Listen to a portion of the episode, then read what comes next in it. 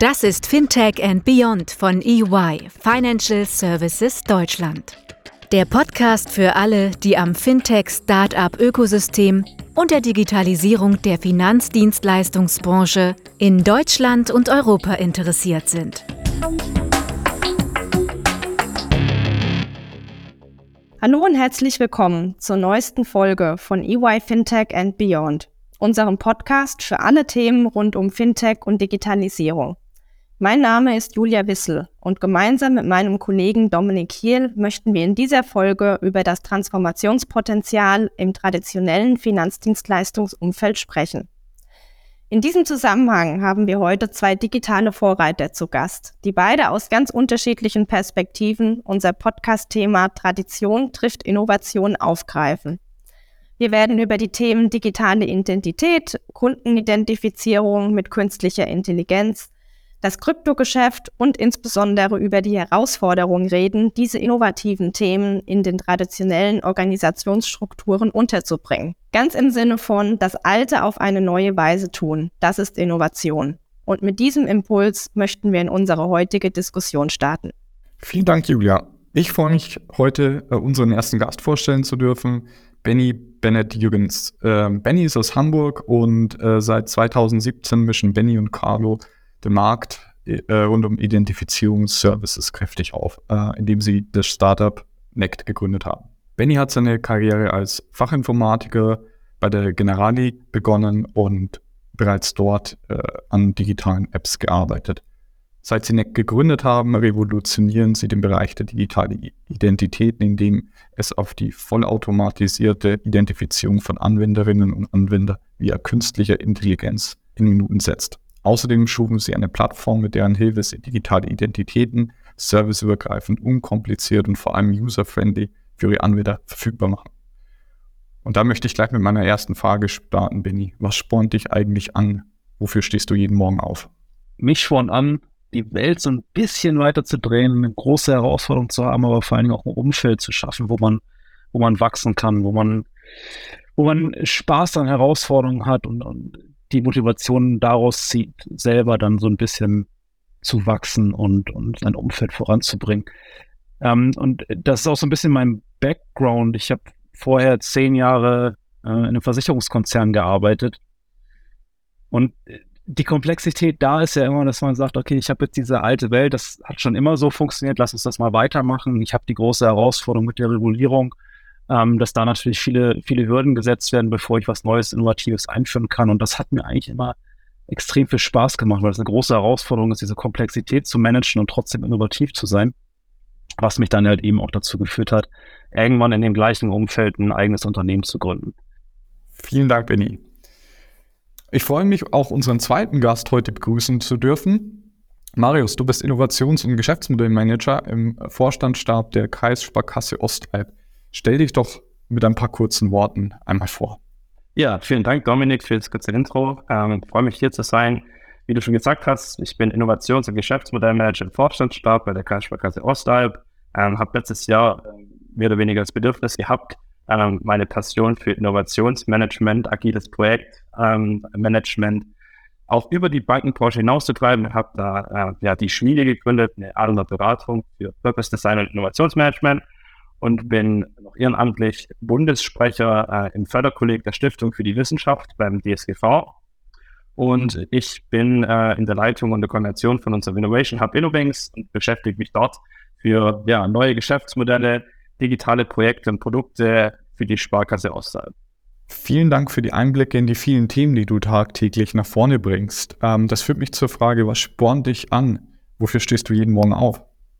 Ja, die Frage ist eigentlich relativ gut zu erklären. Äh, meine Hauptmotivation ist eigentlich im Wesentlichen, dass ich äh, dafür kämpfe, dass die Sparkassen als innovative Kreditinstitute wahrgenommen werden. Und ich glaube, es ist noch viel zu tun. Es wird schon vieles gemacht, aber irgendwie habe ich immer noch so das Gefühl, wenn ich mit meinen Kumpels irgendwie spreche, ähm, äh, guckt jeder irgendwie so von oben herab und sagt, hey, ihr Sparkassen, hey, ihr, da passiert doch gar nichts. Das ist so traditionell konservativ mit den, mit den roten Sparbüchern. Äh, und auf der anderen Seite gibt es die ganzen Fintechs mit, mit glänzender UI und Co. Und meine, also mein Ansporn jeden Morgen ist im Endeffekt, ja, dies, dieses, dieses, ähm, diese Wahrnehmung zu bekämpfen und ähm, aktiv da daran zu arbeiten, dass äh, im Endeffekt sich verändert. Und da passiert schon einiges. Und da passiert auch sehr vieles in, im Sparkassenumfeld.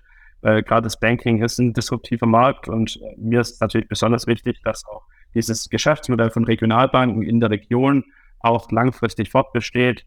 Und ja, wesentlicher Dreh- und Wendepunkt ist dann im Endeffekt die Custom Experience, den Kunden auch langfristig noch zu begleiten und auch trotz den neuen Wettbewerbern noch ein sehr gutes Angebot zu schaffen. Das, das, klingt super spannend und da äh, sprichst du einen Punkt an, auf den ich nochmal genauer eingehen will. Du befindest dich ja an der, an der Schnittstelle zwischen Innovation, digitalen neuen Themen, aber bist gleichzeitig auch in einer Branche unterwegs und tätig, die von äh, einer gewissen Tradition gekennzeichnet ist. Also wie gelingt dir das, dass du diese beiden Themen an der Schnittstelle äh, gut äh, verbindest und dann eben auch zu neuen innovativen Produkten, Services oder Custom Experience für deine Kunden kommst?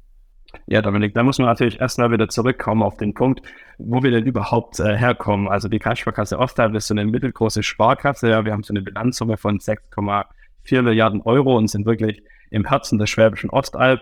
Äh, Ostalbkreis wird auch häufig mal als Schwäbisch-Sibirien bezeichnet.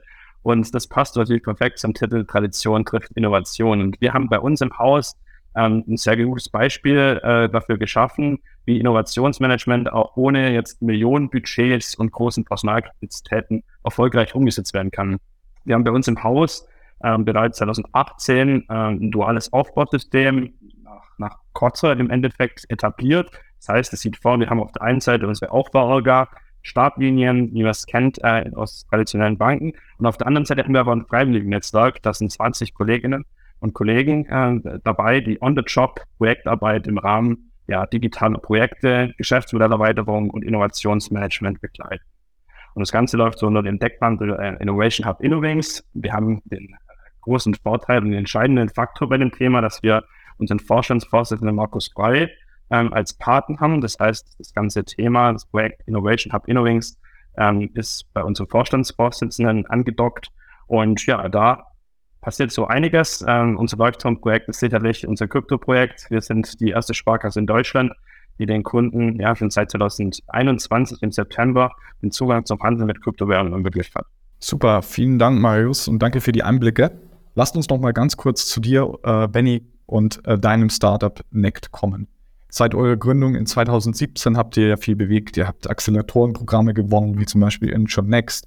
Ihr meldet äh, regelmäßig äh, Patente zu euren innovativen Produkten und Services an.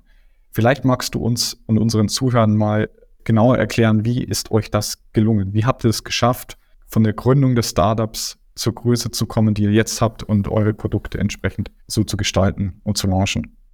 Ich glaube, ich glaube, der, der, der wichtigste Punkt ist wirklich einfach machen. Als wir, als wir ganz am Anfang die, die Idee hatten, steht man, glaube ich, immer erstmal vor so einem Riesenberg an Fragen. Ähm, ist das regulatorisch erlaubt? Wie bekommen wir das regulatorisch hin? Ist das technisch überhaupt möglich? Und ähm, all die ganzen anderen Fragen, die sich daran anschließen. Und ich habe in der Vergangenheit erlebt, dass das eigentlich fast immer schon jegliche Ideen zum Scheitern bringt. Also Brainstorming funktioniert ja auch immer gut, weil man da einfach mal frei von der Seele etwas an die, an die Wand schreiben kann. Und dann kommen auf einmal richtig coole Ideen hoch weil man sich nicht so viel Gedanken darüber macht, ob das funktioniert, sondern erstmal nur die Kreativität freien Lauf lässt. Und ich glaube, das ist einfach wichtig, dass man sich nicht zu sehr von den, von den Hürden und Problemen aufhalten lässt, sondern einfach sagt, okay, kriegt man irgendwie alles hin. Ähm, und wenn man diese Einstellung hat, man kriegt das irgendwie alles hin, dann kann man sehr, sehr viel äh, Innovation und Kreativität vorantreiben. Und das ist eigentlich das, was wir den ganzen Tag machen, ähm, weil es hört ja nicht auf, wenn man jetzt, wenn man jetzt angefangen hat, irgendwas auf den Markt zu bringen, jetzt wie wir es gemacht haben, das automatisierte Video, dann das bleibt ja nicht stehen. Also wir sind damit das erste Mal live gegangen im Jahr 2018 mit der R&V-Versicherung. Das hätten wir jetzt natürlich auch irgendwie fünf Jahre weiter treiben können, aber der Markt bleibt nicht stehen. Die Bedürfnisse des Users entwickeln sich weiter, äh, die Technik entwickelt sich weiter. Man muss ja auch die neuesten, die neuesten Möglichkeiten nutzen, um den Prozess noch weiter zu verbessern. Und das ist halt einfach das Wichtige, dass man konstant in diesem Modus bleibt, sich selbst verbessern zu wollen und sich nicht auf der, auf der Vergangenheit ausruht. Man sich nicht darauf ausruht, zu sagen, hey, das läuft jetzt gut, jetzt haben wir unser Projekt abgeschlossen, das ist jetzt irgendwie toll, das, Da können wir uns alle erstmal für einmal feiern. Das ist auch richtig, wenn man sich dafür für die Ergebnisse feiert. Aber die meisten hören dann halt eben auf und sagen, die Cash Cow treiben wir jetzt erstmal die nächsten fünf bis zehn Jahre durch den Markt. Ähm, und dann gucken wir mal, was passiert. Aber eigentlich ist es für mich so, sobald du live mit einem System bist, fängst du überhaupt erstmal an zu lernen dann siehst du, wie es in der, in, der, in der Wildnis sozusagen ankommt, dann siehst du, welche Potenziale noch drin stecken, dann siehst du, was noch verbessert werden muss. Das heißt, es ist eigentlich für mich ist, ist Innovation eine konstante Arbeit, eine konstante Verbesserung ähm, von, von dem, was man, was man gebaut hat. Und so haben wir jetzt zum Beispiel auch nicht mehr nur das automatisierte Videodance, sondern wir haben es von Anfang an so auch mit dem Hintergedanken aufgesetzt, dass die User, die ähm, ihre Identität bestätigt haben, diese danach auch wiederverwenden können. Ähm, das ist natürlich etwas, was gerade am Anfang noch nicht fliegt. Das heißt, ich habe jetzt am Anfang irgendwie zehn User, da springt kein Kunde drauf und sagt, yo, jetzt binden wir unbedingt Nect ein, weil wir diese zehn User wiederverwenden können, sondern da braucht man ein paar Millionen User, damit das im Markt vernünftig ankommt. Aber das muss man ja wesentlich vorab äh, bedenken. Das heißt, dieses, wo will ich in drei, vier Jahren sein, ist auch immer eine extrem wichtige, wichtige Frage, die man sich stellen muss, wenn man innovative Produkte vorantreiben muss. Denn das Problem ist, ich kann nicht von heute auf morgen ähm, ein Produkt auf den Markt werfen und erwarten, dass es funktioniert. Ich muss mich da teilweise auch über kleinere Steps hinarbeiten. Und so haben wir es halt eben gemacht, dass wir am Anfang wirklich nur live waren mit dem automatisierten Videodent, aber die ganze Zeit bedacht haben, dass wir die User auch wiederverwendbar machen wollen und so entsprechend auch die Einbindung mit unseren Kunden schon vor vier Jahren darauf ausgelegt haben, dass User auch wiederverwendet werden können. Und so haben wir heute jetzt äh, rund sieben Millionen User in der App schon, die dann ihre Identität über ganz viele verschiedene Bereiche wiederverwenden. Versicherungen, TK-Unternehmen, Lotterien. Ähm, und das können die jetzt natürlich super schnell machen. Das heißt, sie brauchen gar kein Ausweisdokument mehr, sondern können am Ende des Tages einfach die hinterlegte Identität mit einem einfachen Selfie wiederverwenden. Das heißt, der Biometrieabgleich ist dann nur noch notwendig. Das dauert drei Sekunden vielleicht. Das heißt, ich habe jetzt irgendwie die Videodenzzeit von irgendwie zehn Minuten durch die Automatisierung auf irgendwie drei Minuten runterbekommen. Und diese drei Minuten habe ich durch die Wiederverwendung jetzt irgendwie auf drei Sekunden runterbekommen. Und das sind so die Steps, wie wir uns so langsam weiter vorarbeiten und das halt eben jetzt im, im, im Markt verbreiten und aber auch nutzen für weitere Produkte. Das ist dann wieder der nächste Step, was, was die Innovation betrifft das Thema digitale Signaturen. Wenn ich auf die qualifizierte digitale Signatur gucke, dann brauche ich dort auch eine Identitätsprüfung, bevor ich ein Dokument qualifiziert elektronisch signieren kann. Ja, qualifizierte elektronische Signatur ist der, ist der ähm, Schriftformersatz in elektronischer Form nach BGB 126. Das wiederum ist natürlich aber nur dann ein guter Ersatz, wenn es wirklich so einfach geht, wie wenn ich auch einfach auf einem Papierdokument unterschreibe. Das kann ich aber nicht so einfach, wenn ich jedes Mal vorher eine Identitätsprüfung machen muss. Das heißt, wenn ich jetzt einen Vertrag unterschreibe und vorher immer durch einen Identitätscheck durch muss, durch einen, äh, durch einen Videodent zum Beispiel, ja, dann dauert die Unterschrift auf einmal irgendwie zehn Minuten und dadurch bekomme ich natürlich dieses Produkt QES nicht vernünftig in den Markt verbreitet. Wenn ich jetzt aber wieder dann den Step bei uns bedenke, dass wir eben diese Identitätsprüfung von der dokumentenbasierten Identitätsprüfung auf das, auf das Wallet-System äh, bewegen, dass der User seine Identität wiederverwenden kann. Dann kann er diese Identität natürlich auch wiederverwenden bei einer qualifizierten Signatur. Und so bauen wir jetzt gerade Step für Step unser Produktportfolio auf und wollen halt so ein bisschen die Innovationen mit einer, mit einer höheren Geschwindigkeit in den regulierten Markt bringen. Benny, vielleicht kannst du noch so ein bisschen drauf eingehen, wie jetzt so eure aktuelle Branchenabdeckung ähm, aussieht und ob ihr da auch ein, ein, ja, ein Rollout auf weitere Branchen geplant habt oder wo du jetzt konkret Potenziale ähm, im Banking- und Insurance-Bereich siehst.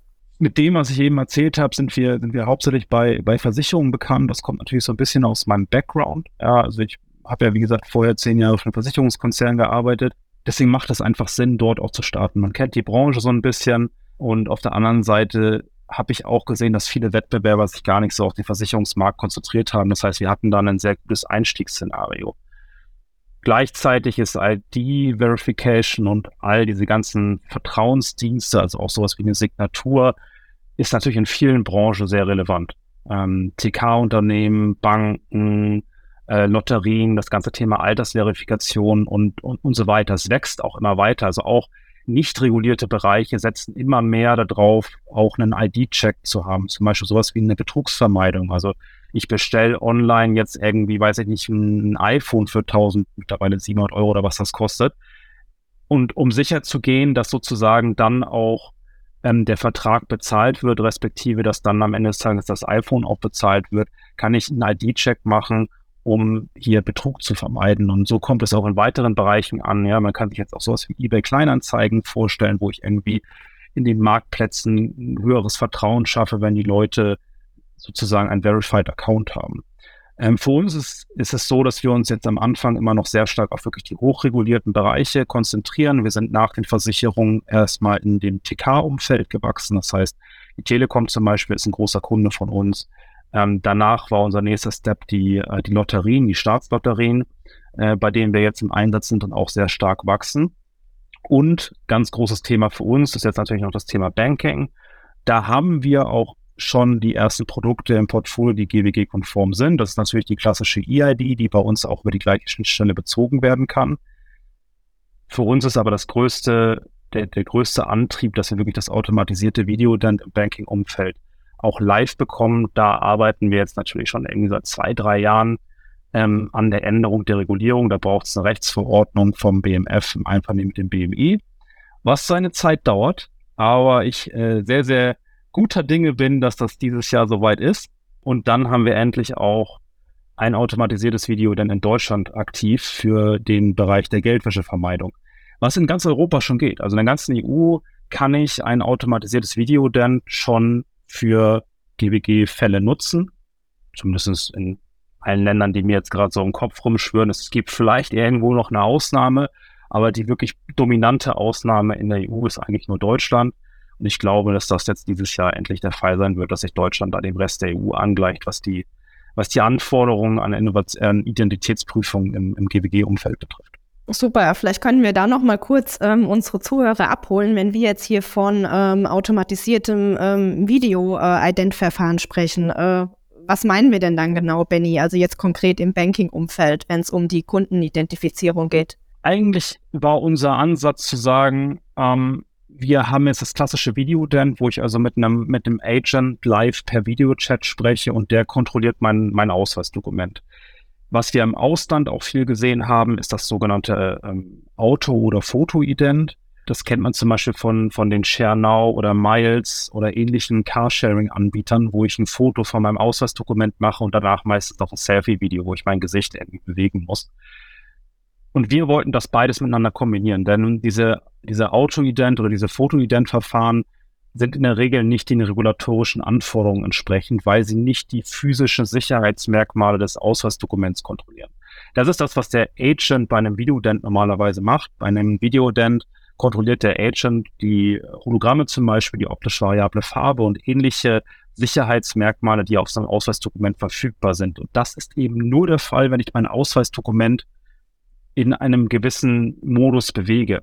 Das sind kinematische Strukturen, die man nicht prüfen kann, wenn ich nur ein Foto von dem Ausweisdokument habe. Ein Foto ist zu einfach zu fälschen. Ähm, und das ist der, der Ansatz, den wir jetzt gewählt haben, ist, dass wir eben eine künstliche Intelligenz schaffen, Machine Learning Modelle schaffen, die in der Lage sind, diese Sicherheitsmerkmale auf einem Ausweisdokument in einer gleichen Sicherheitsstufe zu prüfen, wie man es sonst auch von der Grenzkontrolle kennt, respektive in, in einem Bankschalter, wo dann eben der Mitarbeiter sich das Ausweisdokument ganz genau anguckt und sagt, ist das ein echtes oder nicht. Wir sind sogar der Meinung, dass die Maschine da in der Lage ist, über die menschliche Qualität hinauszugehen, weil wir natürlich viele hunderte verschiedene, wenn nicht sogar tausende verschiedene Ausweisdokumente haben mit ganz verschiedenen Sicherheitsmerkmalen. Und wenn ich das einmal der Maschine beibringe, dann kann sie sich das merken und auch in der gleichbleibenden Qualität dauerhaft überprüfen. Beim Menschen sind natürlich gewisse Qualitätsschwankungen drin und ob sich ein Mensch dann wiederum auch all die ganzen verschiedenen Sicherheitsmerkmale merken kann, kann man manchmal auch bezweifeln. Und deswegen ist unser Ansatz halt eben, da voll auf die Automatisierung zu gehen, weil es nicht nur den, den aus unserer Perspektive Sicherheitsvorteil hat, sondern weil es eben auch den großen Vorteil hat, dass der User nicht warten muss. Er kommt immer sofort in den Prozess rein, er kann sofort geprüft werden, er muss nicht auf einen freien Service Agent warten. Und ganz nebenbei hat die Automatisierung da natürlich auch diesen Kostenvorteile, weil manche Geschäftsmodelle kommen auch vielleicht gar nicht erst zum Tragen, weil die Identitätsprüfung einfach zu teuer ist. Also wenn ich zum Beispiel nur einen, Verdienst von irgendwie 10 Euro an einem User habe, aber irgendwie schon 8 Euro an einen Videodent bezahlen muss, dann ähm, ist die Marge einfach viel zu klein und so kommt das Geschäftsmodell gar nicht zum Tragen. Was bei einem automatisierten Videodent ganz anders ist, da habe ich so ungefähr ein Viertel oder ein Drittel der Kosten von einem klassischen Videodent. Ja, vielen Dank, Benny. Also absolut ähm, spannend und ich möchte gerne jetzt nochmal auf diesen äh, ja, Potenzialen vielleicht äh, aufknüpfen oder anknüpfen. Und ähm, Marius, ähm, an dich auch nochmal die Frage übergeben. Also äh, die letzten Wochen war ja auch ganz groß ähm, das Thema ChatGPT in aller Munde, ähm, was ja auch sehr gut aufgezeigt hat, äh, was das Thema künstliche Intelligenz äh, in der Lage ist zu leisten. Und auch die Ausführungen von Benny haben gerade gut gezeigt, ja, was für ein Potenzial in diesem Thema steckt. Wo siehst du denn jetzt konkret im Digitalisierungs-Innovationsbereich äh, das größte Potenzial? Ja, da gibt es ein ganz schönes Modell, äh, worüber ich in meinem Bachelorstudium gestolpert bin, von Jürgen Wandhoff, der den Wandel im Bankensektor eigentlich relativ gut verbildlicht. Der sagt im Endeffekt aus, dass früher die Technologisierung und der Wettbewerb auf die Bank gewirkt haben und die Banken dann die Kunden verändert haben und erstmal neue Bedürfnisse auch geschaffen haben für den Kunden. Das beste Beispiel ist hier der Geldautomat. Und heute ist es natürlich komplett anders. Die Digitalisierung verändert den Kunden und deren Bedürfnisse und die Kunden und mit ihren neuen Bedürfnissen wirken dann auf die Bank und fordern die Integration neuer digitaler Prozesse und Umsetzungen. Und ich bin ja ein großer Befürworter vom Geschäftsmodell von Regionalbanken und dem umfassenden Filialnetz. Aber ich denke mal, im digitalen Zeitalter ist es das Wichtigste, dass man Convenience schafft, so Custom Experience im Mittelpunkt steht und da ist im Endeffekt wichtig, dass alle Prozesse, ja, die so diese zwischenmenschliche Komponenten haben, die Interaktion, der Besuch in der Filiale, dass man es einfach perspektivisch komplett digital und mit Hilfe von KI abwickeln kann. Und da ist natürlich äh, die optimale Brücke auch auf Benny und sein Startup. Das ist natürlich schon spannend, was da, was da mittlerweile alles schon möglich ist. Und ähm, ja, ich denke, die Potenziale sind dabei auch, dass wir da sagt, hey, man geht in die Co-Creation, man bindet die Kunden auch aktiv in diesen Prozess mit ein. Ähm, wir machen das beispielsweise über Design Thinking Modelle, wo wir auch den Kunden wieder reinholen und sagen, hey, wo sind deine Pain Points, was möchtest du und wie soll es denn aussehen? Und so ist es im Endeffekt auch möglich, da ja relativ gut die Potenziale auch perspektivisch auszunutzen. Jetzt habt ihr ja auch, Marius, eigentlich ein konkretes Beispiel. Also zugegebenermaßen, äh, Kreissparkasse Osthalt würde ich jetzt nicht direkt mit dem ähm, Innovationstreiber ähm, auf den ersten Blick äh, in Verbindung bringen. Aber ihr habt ja, hast du ja in deiner Einleitung schon kurz erwähnt, äh, eine Kryptolösung entwickelt, die jetzt ausgerollt wird oder schon ausgerollt wurde. Vielleicht magst du dieses Beispiel mal äh, näher erläutern und äh, wie ihr das geschafft habt. Ja, sehr gern. Grundsätzlich kann man natürlich sagen, auch eine kleinere Sparkasse oder eine mittelgroße Sparkasse, wir, wir gehören Verbänden an. Beim Beispiel der Sparkassen ist im Endeffekt der DSGV und dort gibt es auch ganz viele unterschiedliche Innovations- Hubs, beispielsweise den Sparkassen Innovation Hub, aber auch ganz viele anderen äh, Häusern, wo viel Innovationsmanagement betrieben wird. Und da ist natürlich der, der Synergieeffekt unheimlich hoch und da passiert ganz viel und deswegen kann man da voneinander sehr viel lernen. Kommen wir aber zu dem Thema Kryptowährung. Du hast es gesagt, ja, ähm, das Thema ist tatsächlich schon live und auch nicht erst seit 14, sondern schon seit September 21. Also da, wo, wo der Kurs äh, vielleicht mal ein bisschen anders aussah und die, die Newslage vielleicht ein bisschen entspannter war zu dem Thema, und ja, wie haben wir das geschafft, das umzusetzen? Im Endeffekt ist da gar keine große Magie dahinter. Wir haben ähm, ja während der Corona-Pandemie uns wirklich aktiv mit dem Thema beschäftigt, weil wir es auch gemerkt haben, dass die Kunden in unseren Beratungsgesprächen aktiv danach gefragt haben. Ja. Wir haben beobachtet, dass gerade junge Kunden, ja, die Gen Z, wie es genannt wird, äh, häufiger mal in anderen Gesprächen nachgefragt hat, äh, wie es denn aussieht, äh, in Kryptowährungen investieren. Und wir haben uns dann mit dem Thema beschäftigt. Wir haben gesagt, ja, ist irgendwie ein bisschen befremdlich, wenn man dann zu den Kunden sagt, ja, wir haben gar nichts, äh, google das Thema nochmal und treibt dann den, den äh, Kunden irgendwie in, die Hände von, von Fintechs und anderen Wettbewerbern, die neben dem Kryptoangebot auch ein Girokonto haben, eine Kreditkarte, Versicherung und all das. Und deswegen haben wir gesagt, okay, wir brauchen da eine Lösung und haben uns erstmal aktiv um einen passenden Kooperationspartner ähm, bemüht. Ja. Wir sind ein kleineres Haus, das heißt, wir haben nicht die Kryptokapazitäten oder die Fach, das Fach-Know-how im Haus. Deswegen haben wir gesagt, wir brauchen einen zuverlässigen Partner und den haben wir gefunden mit der BS-Dex, der Börse Stuttgart Digital Exchange. Hat natürlich für uns auch noch den Charme, dass es so ein bisschen die, die regionale Nähe irgendwie mit einspielt. Die Stuttgarter sind ja relativ nah hier zu unserem Ostteilkreis. Und so haben wir ein Tippgebermodell äh, etabliert, ja, für Selbstentscheider, also nur für Kunden, die sich aktiv dafür auch selbst interessieren. Wir machen keine Werbung. Wir sehen uns auch nicht so wirklich als Krypto-Sparkasse.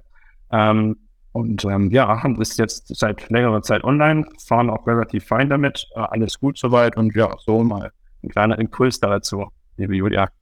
Sehr gut. Wir haben ja zu Beginn jetzt gerade schon mal über das Potenzial im Digitalisierungsbereich allgemein gesprochen. Vielleicht, ähm, Marius, magst du noch mal ein bisschen ausführen, wo du jetzt konkret das Potenzial ähm, im KI-Bereich siehst? Ja, das Potenzial von KI ist, ich glaube, im Banking-Bereich genauso wie in allen anderen Wirtschaftszweigen unheimlich riesig. Ähm, du hast vorhin schon angesprochen, ChatGPT ist so in aller Munde, äh, was aber in meiner Meinung nach wirklich nur ein Bruchteil von dem ist, was wir so die nächsten Jahre sehen werden. Ähm, ich habe jetzt äh, jüngst mich auch vor allem mit asiatischen Banken beschäftigt, die da manchmal auch häufig äh, so die Vorreiterrolle übernehmen. Und ähm, jetzt im Studium erst ganz, ganz aktuell die DBS Bank, also die Development Bank of Singapore. Und die sind da relativ weit auch schon, was KI-Initiativen betrifft. Ja, die haben allein im vergangenen Jahr schon 150 Millionen Singapur-Dollar an zusätzlichen Erträgen ähm, im Endeffekt durch Produktivitätssteigerung und Verlustvermeidung generiert. Und ich bin ein kleiner Fan von Piyush Gupta, dem CEO von der DBS Bank. Und ähm, der glaubt, dass ähm, der Gesamtwert aller KI-Initiativen von der Bank äh, die nächsten fünf Jahre über eine, äh, über eine Milliarde Dollar übersteigen können.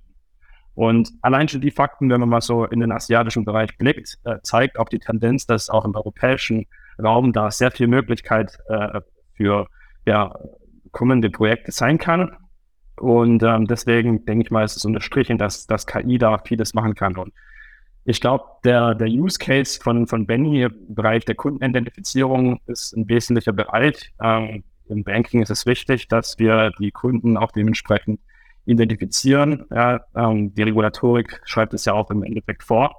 Und ähm, ich habe es vorher schon auf eine andere Frage beantwortet gesagt, dass viele Prozesse, die momentan einfach noch erwarten, dass, dass man mit einem Menschen äh, gegenübertritt, künftig dann auch durch KI ähm, ja, adaptiert werden können und dann auch komplett digital dargestellt werden können. Vielen Dank, Marius. Jetzt ähm, sehen wir ja schon, also relativ viel Potenzial, relativ viel ähm, Interesse im Markt. Benny, jetzt könnte ich mir vorstellen, es gibt sicherlich auch ähm, Herausforderungen. Es wird ja wahrscheinlich jetzt nicht so easy sein. Wir gehen mal zur Bank und sagen hier, wir haben hier ein automatisiertes äh, Identifizierungsverfahren, lasst uns morgen starten. Ähm, was sind denn aus deiner Sicht die aktuellen Herausforderungen im Finanzdienstleistungsumfeld? Dass die Regulatorik nicht technologieoffen ist. Regulatorik oder Gesetze sind, sind ein ganz wunderbares Thema und ich glaube auch, dass der, der, der große Vorteil von der EU ist, dass wir eine sehr gute Regulatorik haben. Und das ist, das ist unser eigener, das, das kann auch unser Exportschlager in der Welt sein. Brasilien hat quasi eins zu eins die GDPR übernommen. Also es ist wir, machen da einen ganz richtigen Job. Eine Sache, die aber extrem falsch gemacht wird, ist, dass wir nicht technologieoffen sind in der Regulatorik. Es ist immer sehr präzise beschrieben, was erlaubt ist. So ist es zum Beispiel auch bei dem Videodent der Fall. Dort wird nämlich einfach nur geschrieben, dass es von einem Menschen kontrolliert werden muss. Das heißt, wenn ich jetzt da hingehen würde und sagen würde, okay, ich brauche eine gewisse Sicherheit, dass die äh, Hologramme mit einer gewissen Güte kontrolliert werden, ist das eine technologieoffene Regulatorik, während halt eben äh, ein Mensch muss das Hologramm kontrollieren, nicht technologieoffen ist. Und so haben wir ganz viele Fälle, in denen das so ist. Ähm, nicht nur im Bankenumfeld, auch bei der TKG, beim Vertrauensdienstegesetz und so weiter. Alle, alle Bereiche, die wir so haben, sind immer sehr, sehr spezifisch auf ein aktuelles Verfahren, auf einen aktuellen Prozess ähm, runtergeschrieben. Und das sorgt dafür, dass wir kaum eine Chance haben, in der notwendigen Geschwindigkeit Innovationen in den Markt zu bringen. Das ist die größte Herausforderung. Wir müssen einfach zusehen, dass Regulatorik Technologie offen geschrieben wird, dass Sandboxen geschaffen werden, um wirklich mit der Geschwindigkeit Schritt halten zu können. Weil natürlich ist es einfach so, dass der Nutzer daran gewöhnt ist, wie er im nicht regulierten Umfeld mit Online-Services umgeht. Natürlich fragt sich ein User, warum kann mir das nicht per Mail geschickt werden und so weiter und so fort. Also es gibt ganz viele Bereiche, wo der User tagtäglich vor eine neue äh, Lebenserleichterung durch Technologie gesetzt wird und sich immer fragt, warum hinken eigentlich die Banken, Versicherungen und Co. fünf bis zehn Jahre hinterher. Und ich glaube gar nicht, dass das so viel an der Bank oder an dem Versicherungshaus an sich liegt. Sicherlich ist da auch viel Potenzial, was jetzt Innovationsmanagement betrifft, aber hauptsächlich es daran, weil wir gar nicht technologieoffen sind. Ähm, und, und das sorgt halt eben dafür, dass man immer erstmal drei, vier, fünf Jahre mit einem Regulator sprechen muss, bevor ein neues innovatives Verfahren eingeführt werden kann. Und das ist jetzt gar nicht nur bei der Identitätsprüfung. Das ist natürlich das, wo ich mich quasi in- und auswendig mit beschäftige. Aber das Gleiche wird, wird auch in den Bereichen sein, wenn ich jetzt zum Beispiel sage, okay, Transaktionsmonitoring. Also wenn ich jetzt Geldwäscheprüfungen machen möchte auf dem Transaktionsmonitoring, da wird es auch Bereiche geben, wo wahrscheinlich die KI schon wunderbar unterwegs sein kann. Aber dem Mensch wird halt immer mehr vertraut als der Technik. Obwohl nachgewiesen ist, dass Menschen natürlich ihre Fehler haben. Also zum Beispiel nehmen wir mal die Identitätsprüfung. Ich glaube, 13 oder 14 Prozent Fehlerwahrscheinlichkeit hat ein Grenzbeamter beim Kontrollieren eines Gesichts. Also wenn der einen Gesichtsabgleich macht von einer Person, die vor ihm steht, zu einem Ausweisdokument, gab es mal so eine Prüfung und da gab es irgendwie eine Fehlerquote von 13, 14 Prozent bei so einem Gesichtsabgleich. Ist, glaube ich, auch was ganz Normales. Das kennt man von sich als Mensch. Wenn man jetzt sagt, okay, da ist eine andere Ethnie, das fällt einem schon deutlich schwieriger, wenn, wenn Menschen von anderen Ethnien vor einem stehen, dort dann einen Gesichtsabgleich vorzuführen, als wenn man das jetzt ähm, von der eigenen Familie zum Beispiel machen würde. Und das ist bei der Maschine natürlich eben nicht der Fall. Die Maschine kann da wunderbar darauf trainiert werden, zum Beispiel nur Abstände in dem Gesicht zu kontrollieren und lässt sich gar nicht von der Ethnie beeinflussen an der Stelle. Das wird aber halt überhaupt nicht bedacht bei der Regulatorik. Bei der Regulatorik ist immer, wir haben das irgendwie vor 10, 20 Jahren, vielleicht vor 100 Jahren mal eingeführt durch einen menschlichen Prozess. Und das möchten wir jetzt bitte auch so weitermachen. Das Fax ist ja auch so ein wunderbares Beispiel. Also, dass das Fax heute noch irgendwie äh, höherwertiger ist als eine E-Mail, ist ja auch immer eine Frage, die man sich stellen kann. Also eine E-Mail gilt nicht als eingegangen, ein Fax da hingegen schon, obwohl ein Fax natürlich auch riesen Datenschutzprobleme hat, weil das kommt halt immer irgendwo bei irgendeinem Drucker raus. Jeder kann das einsehen und es kann nicht kontrolliert werden. Ist bei einer E-Mail natürlich relativ ähnlich. Der Betreiber von der E-Mail kann theoretisch die E-Mails auch mitlesen. Aber das ist ja dann eben keine Rechtfertigung dafür zu sagen, jo, das Fax, das haben wir irgendwann vor, weiß ich nicht, wahrscheinlich 40 Jahren mal genehmigt als, als gültiges Übertragungsdokument. Und bei der E-Mail tun wir uns jetzt irgendwie seit, weiß ich nicht, wie alt die E-Mail mittlerweile ist, 40 Jahre wahrscheinlich, da tun wir uns extrem schwer, das als Eingangs, äh, als, als gültig eingegangen anzusehen. Ähm, das ist, das ist so ein ganz, ganz einfaches Beispiel, dass wir nicht technologieoffen sind, sondern uns immer sehr drauf versteifen, was wir irgendwann mal als richtige Technologie erachtet haben und das sehr präzise runterschreiben und uns damit jeglicher Innovation verschließen. Absolut. Würde es jetzt aber dennoch schon ähm, ja, Geschäftsvorfälle oder Use Cases geben, wo man eure Lösung ähm, anwenden könnte, also die jetzt nicht direkt vielleicht vom Geldwäschegesetz betroffen sind? Auf jeden Fall. Das GWG unterscheidet ja zwischen verstärkten und verringerten Sorgfaltspflichten. Ähm, und es gibt natürlich auch ganz viele Dinge, die gar nicht zwanghaft was mit, der, mit dem GWG zu tun haben. Also zum Beispiel das Thema Strafgesetzbuch, Paragraph 203, Geheimnisverrat ich darf also, ich muss also sicherstellen, dass, dass nicht der falsche Person Finanzdaten oder Gesundheitsdaten angezeigt werden. Das heißt, bei dem Online-Banking zum Beispiel, wenn ich das Online-Banking freischalte, bekomme ich ja meistens so einen Aktivierungsbrief gesendet. Dieser Aktivierungsbrief hat im ersten Zuge gar nichts mit dem Thema Geldwäschevermeidung zu tun, sondern hat im ersten Zuge was mit der, dem Strafgesetzbuch Paragraph 203 zu tun, dass ich verhindern muss, dass eine fremde Person Zugang zu meinem Online-Banking hat. Und das ist schon wunderbar mit unserer Technologie äh, zu identifizieren. Und damit könnte ich natürlich als Bank schon viele Hunderttausende, wenn nicht sogar Millionen Aktivierungsbriefe ersetzen und der Digitalisierung schon mal einen ganzen Schritt weitergehen. Und natürlich die Umwelt wird wahrscheinlich auch danken, wenn nicht diese ganzen Briefe durch die Gegend gesendet werden und die User erst recht, weil wer will schon drei Tage warten, bis er sein Online-Banking nutzen kann. Also da gibt es schon ganz viele tolle Use Cases, die man heute schon machen kann. Ähm, zum Beispiel auch bei dem Thema Auszahlungen. Also wenn jetzt zum Beispiel so eine Lebensversicherung abläuft ähm, und ich jetzt irgendwie 20.000 Euro vielleicht jemand auszahlen will, da muss meistens auch nochmal eine Identitätsprüfung vorliegen. Das kann man auch schon machen, weil da eine verringerte Sorgfaltspflicht vorliegt. Und dann gibt es natürlich auch noch sowas wie ähm, Wechsel oder Hinzufügen von berechtigten Personen auf ein Bankkonto.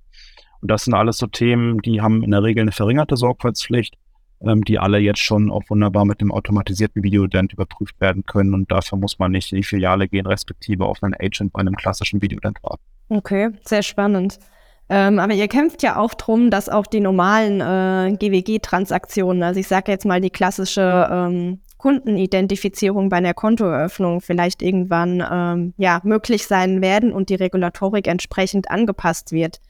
Ähm, ich glaube, ihr habt ja auch eine Interessensbekundung bei Banken gestartet, ihr hattet Gespräche mit dem Bundestag. Ähm, magst du vielleicht da mal einen Einblick geben? Nach Paragraph 13, äh, Absatz 2 müsste das, glaube ich, sein, ist ein, ein neues Verfahren nur dann zulässig, wenn es ein äh, eine neue Rechtsverordnung gibt äh, zwischen was, was vom BMF aufgelegt wird und mit dem Einvernehmen mit dem BMI geschieht. Und daran arbeiten wir jetzt schon seit äh, ein paar Jahren, würde ich fast sagen. Das ist auch so ein bisschen, wie man das früher von Asterix und Obelix vielleicht kennt, mit dem Passierschein A38. Da wird man natürlich auch immer gerne zwischen BaFin, BMF und BMI hin und her geschickt da muss man sich als, als junges Unternehmen auch erstmal reinkämpfen. Und das war natürlich dann auch so ein bisschen das Thema, warum wir die Interessensbekundung von großen namhaften Banken eingesammelt haben, weil uns das natürlich ein gutes Stück mehr Gewicht in den Gesprächen verleiht. Äh, und so sind wir auch in den letzten Monaten extrem gut vorangekommen, was dann unserer Meinung nach dieses Jahr in eine Rechtsverordnung münden wird. Was eben auch spannend da vielleicht so als, als Fun Fact an der Seite ist, es gibt ja für das klassische Video dann gar keine Rechtsverordnung. Das klassische Video dann ist ja im Moment nur mit einem Rundschreiben von der BaFin selbst geduldet, was wiederum ja nicht den Vorschriften des Paragraph 13 äh, GWG entspricht. Ja, also da ist ja eigentlich nur vorgesehen, dass ein Verfahren dann erlaubt ist, wenn eben diese Rechtsverordnung vorliegt was eben hier nicht der Fall ist. Also hier ist einfach nur, dass die BaFin das, das Video dann ähm, per, per Rundschreiben duldet. Es gibt aber eben kein, kein Rundschreiben, was das dann, das ganze Thema, äh, kein, kein, keine Rechtsverordnung, was das ganze Thema dann eben auch rechtskonform nach Paragraph 13 macht. Und das ist so ein bisschen das, was man dann auch lernt in den ganzen Prozess. Was bedeutet eigentlich, was ist eigentlich der Unterschied zwischen einem Rundschreiben und einer Rechtsverordnung? Und wir kämpfen da halt eben direkt an der Rechtsverordnung damit dann eben auch das, das automatisierte Video dann in den nächsten Jahren bedenkenfrei genutzt werden kann. Denn das Problem bei einem Rundschreiben ist, was jetzt bei dem klassischen Video dann vorliegt, das kann theoretisch jeden Tag von heute auf morgen entzogen werden. Ähm, was dann wiederum bedeuten würde, von heute auf morgen wäre jegliche Video dann nicht mehr ähm, erlaubt. Und das ist natürlich etwas, was wir vermeiden wollen, wenn man jetzt schon ein neues Verfahren einführt, Deswegen muss da eine Rechtsverordnung vorliegen, damit die gewisse Sicherheit dann auch für unsere Kunden vorliegt, dass sie das auch dauerhaft nutzen können in Zukunft. Spannend. Also es bleibt auf jeden Fall spannend zu beobachten, wie sich das Ganze weiterentwickeln wird. Ähm, auf Basis von den genannten Herausforderungen. Ähm, Marius, es ist ja auch kein Geheimnis, dass, äh, dass es Studien gibt, dass 70 bis äh, 95 Prozent alle Innovationsinitiativen ähm, scheitern. Vielleicht ähm, könnten wir jetzt noch mal ein bisschen drüber reden, wo du jetzt die aktuellen Herausforderungen im Innovationsdigitalisierungsbereich äh, siehst und insbesondere auch ähm, in der Sparkassenstruktur. Genau, also diese Kennzahl mit den ähm, Prozent, wie viel Risiko im Endeffekt da ist, wo Initiativen im Innovationskontext scheitern, lassen sich eigentlich auf drei Faktoren begründen. Also einmal die Organisation, wenn es so eine mangelnde Anpassungsfähigkeit von Organisationen gibt. Also man braucht heutzutage agile Teams, äh, so wie wir es in unserem freiwilligen Netzwerk haben, wo aktiv auch mit schnellen Entscheidungen gearbeitet werden kann. Der wesentliche Faktor ist aber der Faktor Mensch, ja, das fehlende Verständnis und das Bewusstsein für diese ganzen Innovations- und Digitalisierungsthemen, eine fehlende Vision, fehlendes Management, Commitment und auch ja, fehlende Investitionen in Schulung und äh, Bemühungen, sich da im Endeffekt auch wirklich wesentlich mit zu beschäftigen. Und da gibt es so einen spannenden oder witzigen ähm, Satz, Nobody wants to be changed except a wet baby. Und das passt eigentlich da relativ gut, weil man sieht, äh, ja, die Menschen wollen sich sehr ungern eigentlich nur verändern und das ist so wesentlich der Treiber, ähm, warum auch viele Initiativen scheitern. Und auf der anderen Seite gehört natürlich das Thema Ressourcen auch dazu. Ja, man braucht für Initiativen in dem Bereich ja schon auch finanzielle Ressourcen und das ist natürlich gefährdet durch, durch schlechte Kostenplanung. Und im Sparkassenumfeld gibt es natürlich genau diesen, diese Faktoren auch als Herausforderungen, wie ich sie genannt habe. Ähm, wir haben natürlich dadurch, dass äh, Regionalbanken Verbund äh, zugeordnet sind, natürlich Vor- und Nachteile von, von diesem Thema. Äh, aber in der Bankenbranche sind die regulatorischen Vorgaben, wir haben es vorher schon gehabt, ähm, ständig am Aufbauen und es wundert sich alle, die Rahmenbedingungen nicht zu erfüllen, äh, beziehungsweise man soll sie erfüllen und deswegen ist es gut, wenn man auf einen Verband bauen kann, um da auch wirklich die Sicherheit zu haben. Die große Herausforderung ist natürlich das Thema Geschwindigkeit, äh, auch auf Bankenseite. Ähm, Sparkassen sind im Endeffekt auch keine Schnellboote, sind eher so diese große Tanker in der Branche. Aber es genügt auch im Endeffekt häufig mal als First Follower durchzukommen und auch da ähm, ja, sich zu platzieren. Und die große Herausforderung meiner Meinung nach ist da das Thema Ambidextrie, also zu finden, was ist das richtige Maß, wie Digitalisierung zur Effizienzsteigerung auf der einen Seite und auf der anderen Seite für neue Produkte und Innovationen eingesetzt werden kann.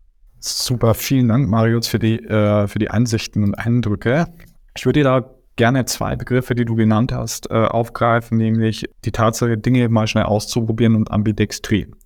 Vielleicht, Benny, kannst du aus, aus deiner Sicht unseren Zuhörern mal verdeutlichen, ähm, wie man als Bank oder wie man als Innovation Manager einer Bank hier konkret schnelle, kleine Fortschritte erzeugen kann. Zum Beispiel im Sinne der Test Testung von Produkten von NECT. Was sich, was sich für mich immer bewährt, ist, indem man zumindest mal auf einer Testumgebung schon mal einen Test mit den Mitarbeitern macht. Ja, also viele Mitarbeiter haben ja auch Spaß daran, ein bisschen mitzuwirken und neue Dinge auszuprobieren. Und auf so einer Testumgebung ist man ja noch nicht gleich vom im regulatorischen Umfeld äh, eingegrenzt und auf der anderen Seite hat man da natürlich auch meistens die Flexibilität, relativ schnell reagieren zu können. Das heißt, der, der Release von so, einem, von so einem Testprodukt dauert nicht so lange, wie als wenn ich das in die produktive Umgebung führe. Und so kann man natürlich in so einer Testumgebung schon mal wunderbar Dinge ausprobieren und auch wunderbar Dinge von Startups ausprobieren. Also wenn ich jetzt irgendwie sage, okay, da ist irgendwie ein tolles Produkt, was mir gefällt, was ich mal irgendwie ausprobieren will, muss man ja nicht immer gleich den Weg gehen und alles direkt so vertragsfertig machen, dass man auch quasi in einem Monat in die produktive Umgebung geht. Sondern man kann ja wunderbar erstmal in einer Testumgebung, in einem eingeschränkten Testumfeld das Produkt austesten und dort Feedback sammeln. Denn gerade bei einer Bank oder bei einer Versicherung sind die Mitarbeiter ja meistens selbst auch Kunden. Das heißt, ein Mitarbeiter kann ja auch aus der, aus der Kundenbrille sprechen, wenn er so ein Produkt testet. Und ähm, das hilft meiner Meinung nach schon, um einfach schnell voranzukommen und geht dann meistens auch den Stress von Ausschreibungen und sonstigen, ähm, sonstigen Auflagen bei so einem Einkaufsprozess. Wenn man dann aber zumindest schon mal getestet hat, dann kann man natürlich immer noch in den Einkaufsprozess reingehen, ähm, weiß sich aber eben schon sehr sicher, dass das Produkt sinnvoll ankommt. Deswegen empfehle ich immer auf jeden Fall erstmal so ein, so ein Step über eine Testumgebung zu gehen, ähm, um sich einfach sicher zu sein, dass das, dass das auch gut ankommt und gleichzeitig eben die Geschwindigkeit zu haben und nicht erst darauf warten zu müssen, bis man sowas in Produktion bringen kann. Da stellen natürlich auch, man muss ja meistens gar nicht mal eine eigene Testumgebung machen. Also wenn es dann, wenn es ein Produkt ist, kann man ja auch wunderbar erstmal eine Demo-Umgebung schaffen. Da sind dann meistens natürlich auch die jungen Unternehmen, die ja an Wachstum interessiert sind, sind dann sicherlich häufig auch bereit, eine Testumgebung auf der, auf der eigenen Infrastruktur zu schaffen vielleicht ein kleines Demo-Portal zu schaffen, um das dort auch eben auszuprobieren ähm, und so halt eben die Geschwindigkeit aufzubauen, bevor man jetzt darauf wartet, das durch die verschiedenen Prozesse in so einem Unternehmen zu bringen.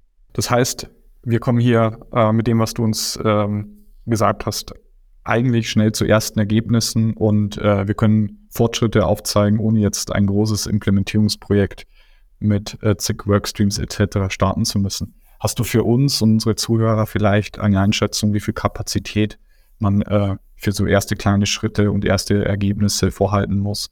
Ähm, inwieweit und inwiefern müssen Fachbereiche eingebunden werden? Ja, das kommt natürlich, das kommt natürlich super stark darauf an, was genau ich jetzt ausprobieren möchte. Wenn ich jetzt, wenn ich jetzt irgendwie ein, ein, ein Tool einführen möchte, was sehr stark auf den Daten arbeitet, also nee, was kann ich mir da jetzt ausdenken? Wenn ich jetzt, wenn ich jetzt irgendwie ein Tool für meine Kunden einführen möchte, was, was eine Auswertung auf die Finanzdaten gibt und irgendwie Empfehlungen gibt, welche Verträge gekündigt werden müssen und ähnliches, müsste ich natürlich eigentlich erstmal diesen Datenhaushalt auch vorhaben, um zu gucken, ob dieses Tool wirklich gute Daten auswertet. In, in unserem Fall, wenn es darum geht, eine Identitätsprüfung äh, durchzuführen, brauche ich ja eigentlich erstmal, um das Tool zu testen, gar keine Berührung zu dem, äh, zu dem Bestandssystem bei der Bank. Das heißt, ich kann ja dieses Tool erstmal einfach nur zur Verfügung stellen und kann sagen, hier, liebe 20 Mitarbeiter, liebe 30, liebe 100 Mitarbeiter, führt einmal so eine Identitätsprüfung auf dieser Demo-Umgebung durch und macht dann eben und, und gebt euer Feedback. Also theoretisch kann das schon eine Einzelperson in unserem Unternehmen beantragen und durchführen bei den anderen Fällen kommt es natürlich dann immer sehr stark drauf an. Dann gibt es natürlich noch die Betriebsrat-Mitwirkungspflichten, Mitbestimmungspflichten und so weiter und so fort. Also es gibt ja verschiedenste, verschiedenste Größenordnungen von Tests, deswegen ist das jetzt nicht so pauschal zu beantworten. In dem einen Fall muss ich das machen und im anderen Fall muss ich eben das machen.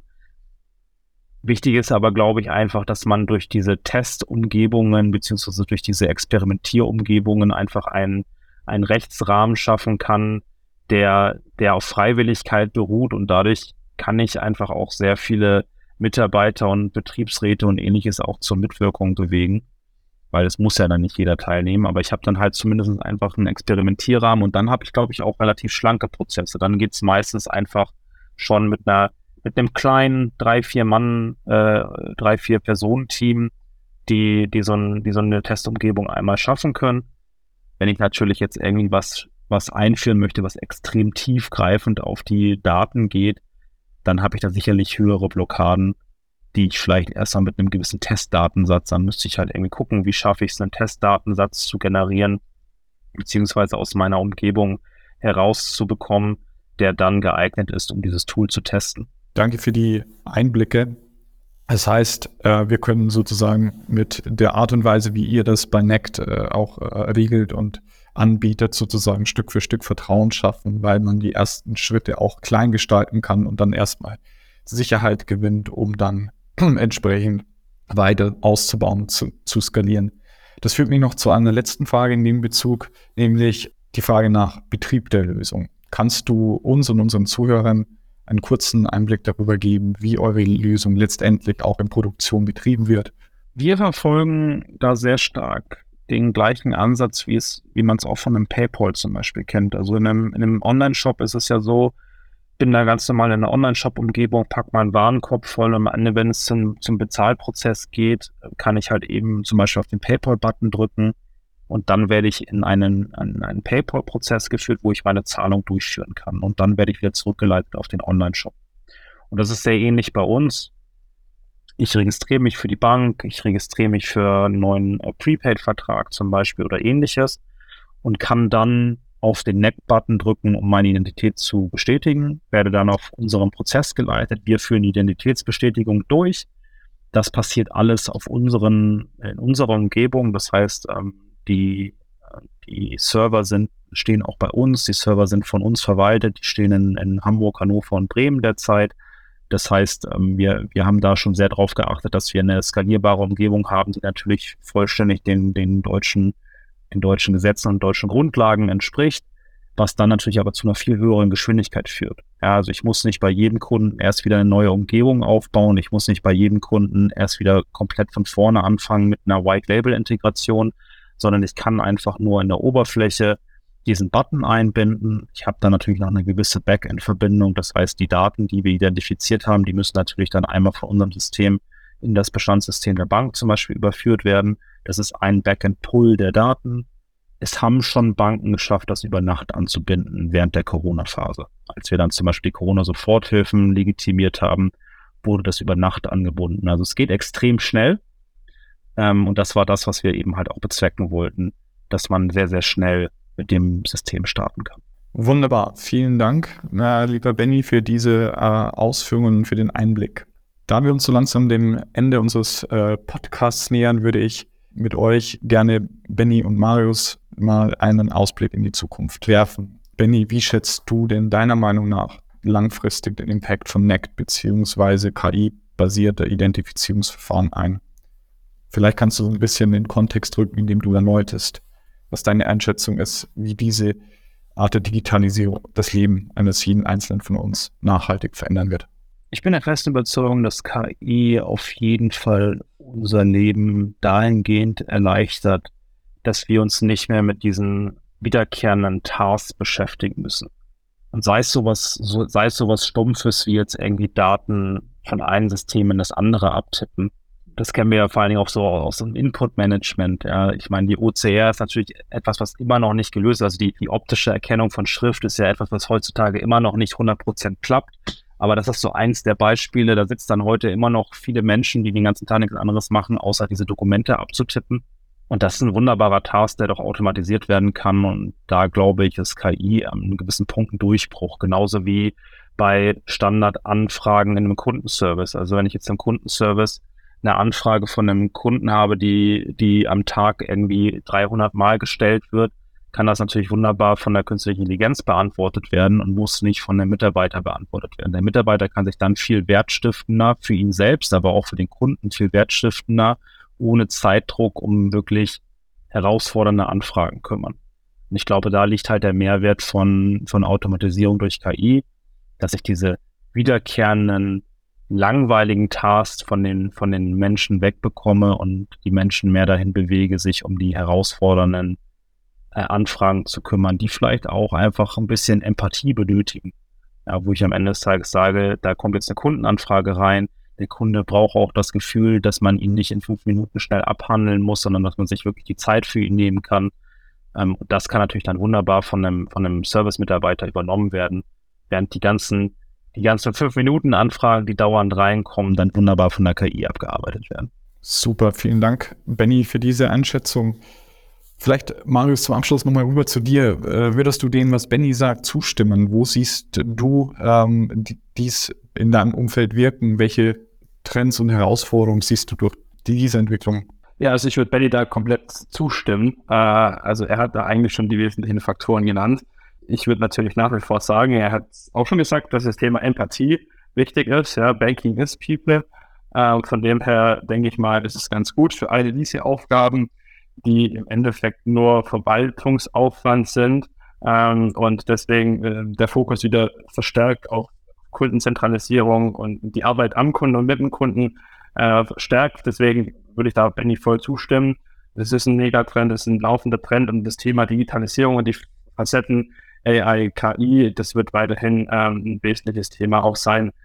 Ansonsten natürlich eine Herausforderung im, im Banking ist das, das Thema Nachhaltigkeit ähm, wie auch in allen anderen Branchen. Das ist wirklich ein mächtiges und ein großes Thema. Äh, Nachhaltigkeit hat unheimlich viele Facetten und gerade auch Sparkassen oder ja, Kreditinstitute aller Art sind ja mehr oder weniger auch die Finanzierer genau dieser ganzen Neuausrichtung und dem Wandel in, in erneuerbare äh, Energien und Co. Also von dem her, das ist natürlich ein großes Thema, wo da parallel noch kommt. Ähm, aber dieses Thema äh, KI und, und äh, die Ambidextrie zwischen, wie können wir das für unsere Effizienzsteigerung nutzen und auf der anderen Seite für neue Produkte, wie ich es eingangs schon gesagt habe, ähm, ist da, glaube ich, die, die größte Herausforderung, die es da zu treffen gibt. Super, dann sind wir auch schon fast zum Ende gekommen. Ähm, vielleicht möchtet ihr euch noch ja ein paar persönliche Abschiedsworte ähm, widmen. Benny, was würdest du Marius gerne mit auf den Weg geben? Einfach weitermachen, genau jeden Tag versuchen, so die, die Sparkassenwelt und das Finanzwesen ein bisschen innovativer zu machen. Sehr gut. Äh, Marius, was würdest du Benny gerne mit auf den Weg geben? Ich würde eigentlich das Gleiche auch an Benny geben und ich habe sogar mir vorher aufgeschrieben. Benny hat gesagt, er hatte die Wiese einfach machen und ich glaube, genau das würde ich auch Benny weitergeben. Einfach machen, das könnte ja gut werden.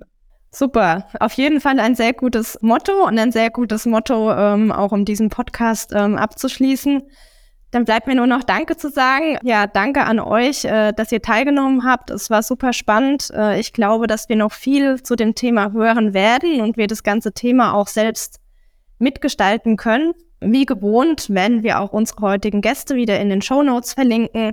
Wenn ihr Fragen habt, Wünsche, Anregungen, Feedback, jederzeit gerne, sprecht uns an. Auch wenn ihr weitere Themenvorschläge habt für zukünftige Folgen, äh, freuen wir uns immer sehr drauf. Ansonsten erreicht ihr uns natürlich auch wie gewohnt über die E-Mail-Adresse eyfintechandbeyond at de.ey.com, alles in einem Wort oder auch über LinkedIn.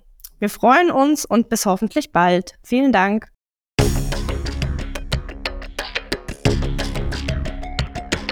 Das war Fintech and Beyond von EY Financial Services Deutschland. Ihr seid herzlich eingeladen, mit uns die Inhalte des Podcasts zu gestalten. Meldet euch einfach unter der E-Mail-Adresse eyfintechandbeyond.de.ey.com mit Feedback, Vorschlägen oder sonstigen Anregungen.